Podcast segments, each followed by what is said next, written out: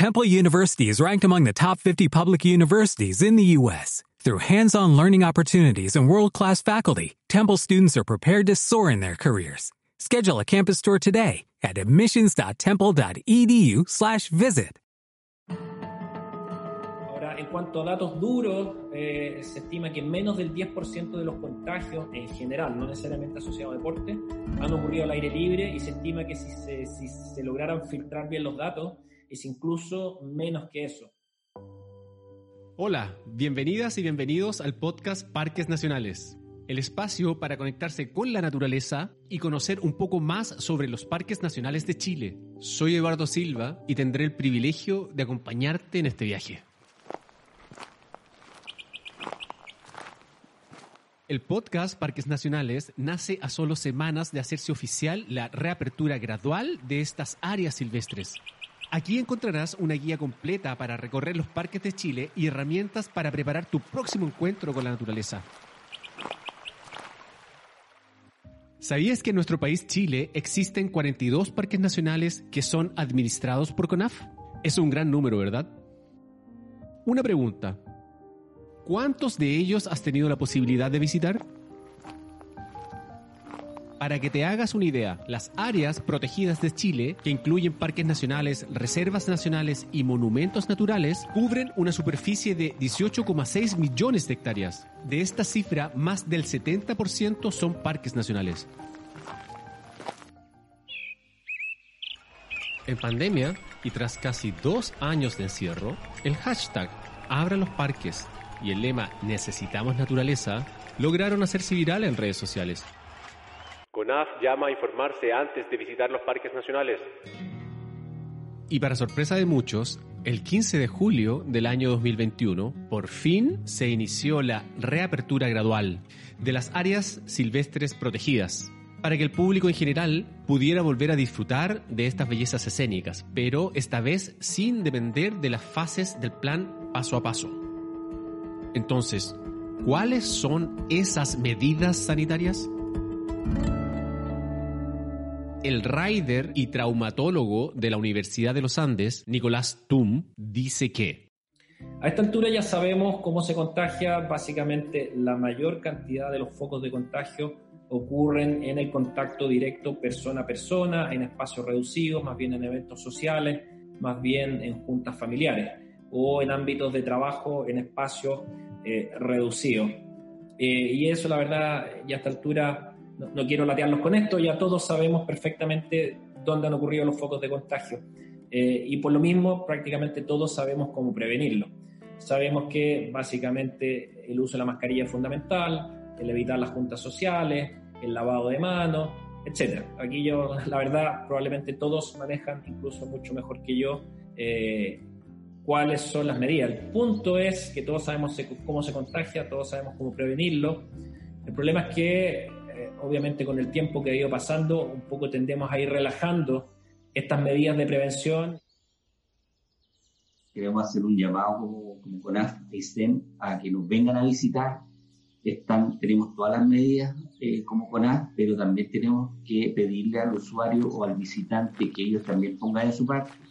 Es la invitación de Andrés Bobadilla, director regional de CONAF Aysén. Hay que ocupar la mascarilla en los momentos que estemos detenidos, en los momentos, en los lugares de descanso, mientras nos estamos desplazando, mientras estamos haciendo el deporte. Si respetamos las distancias, nos podemos sacar la mascarilla, no hay ningún problema durante ese momento. Evitar las aglomeraciones, si ya vemos que hay mucha gente, tratar de mantener un poquitito de distancia y no estar trotando, caminando unos encima de otros. La verdad no está tan claro cuál es la distancia exacta para evitar contagio. Existen ventajas teóricas respecto a cómo se diseminan las partículas y son como vienen las recomendaciones, pues, pero después vamos a ver que en la práctica, la verdad, no hay un, un, un, un exacto de cuál es la distancia necesaria. Pero obviamente la lógica nos dice que si la gente se está aglomerando, mantengamos distancia. Argumenta Nicolás Tum. Por su parte, CONAF precisa que para visitar un parque nacional, el distanciamiento físico debe ser como mínimo de un metro. Así que recuerda esta medida, pero incluso si puedes alejarte más, siempre será mejor.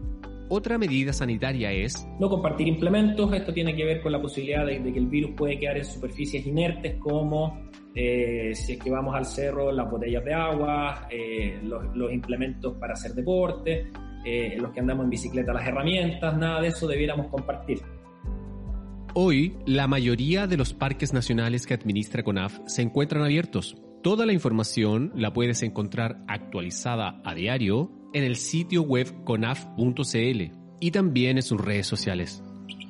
Además, debes saber que gran parte de los parques ahora funcionan mediante plataformas digitales para la reserva, así como también para la compra de entradas. Para esto, debes ingresar a aspticket.cl. Aquí podrás programar tu visita de acuerdo a la disponibilidad y aforo que tengan los parques.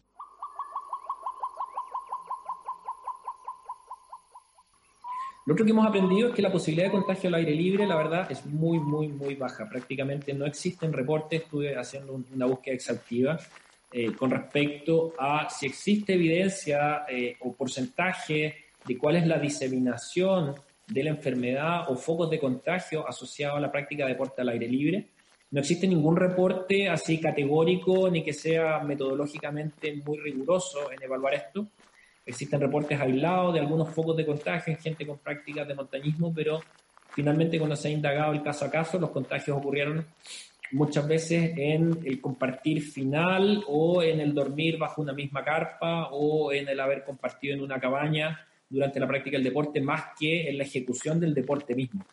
Eh, algunos focos han ocurrido durante el momento del viaje en los aviones, Ahora, en cuanto a datos duros, eh, se estima que menos del 10% de los contagios en general, no necesariamente asociados a deporte, han ocurrido al aire libre y se estima que si se, si se lograran filtrar bien los datos, es incluso menos que eso.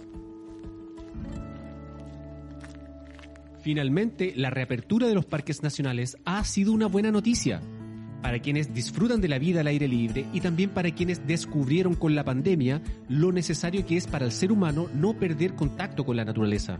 ¿Con ganas de volver? Acompáñanos en este viaje y descubramos juntos más sobre los parques nacionales de este maravilloso territorio llamado Chile. Nos vemos en una siguiente aventura.